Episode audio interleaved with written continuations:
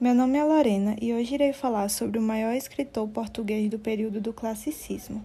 Antes de tudo, nós precisamos entender o que foi o classicismo.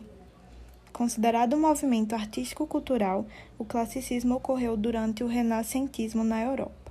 O movimento era baseado nos modelos da antiguidade clássica e marcou o fim da Idade Média e o início da Idade Moderna.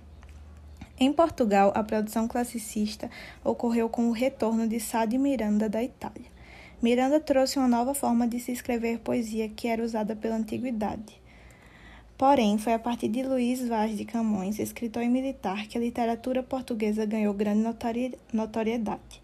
Sua obra, Os Lusíadas, que valorizava as qualidades do povo português, suas conquistas e vitórias, é um poema épico, dividido em dez cantos desdobrados em cinco partes, estrutura comum dos textos clássicos épicos.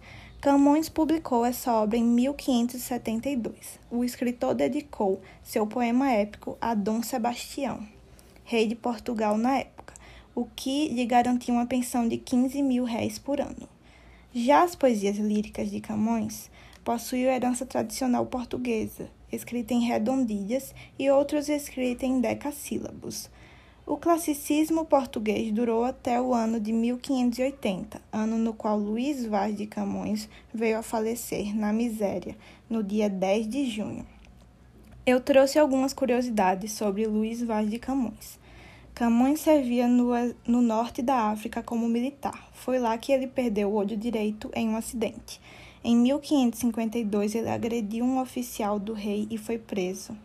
Ao ser posto em liberdade, foi direto para o exílio, ficando lá, ficando 17 anos por lá. Camões só voltou a Portugal em 1570, onde publicou sua famosa obra. Espero que tenham gostado e obrigado por escutarem até aqui.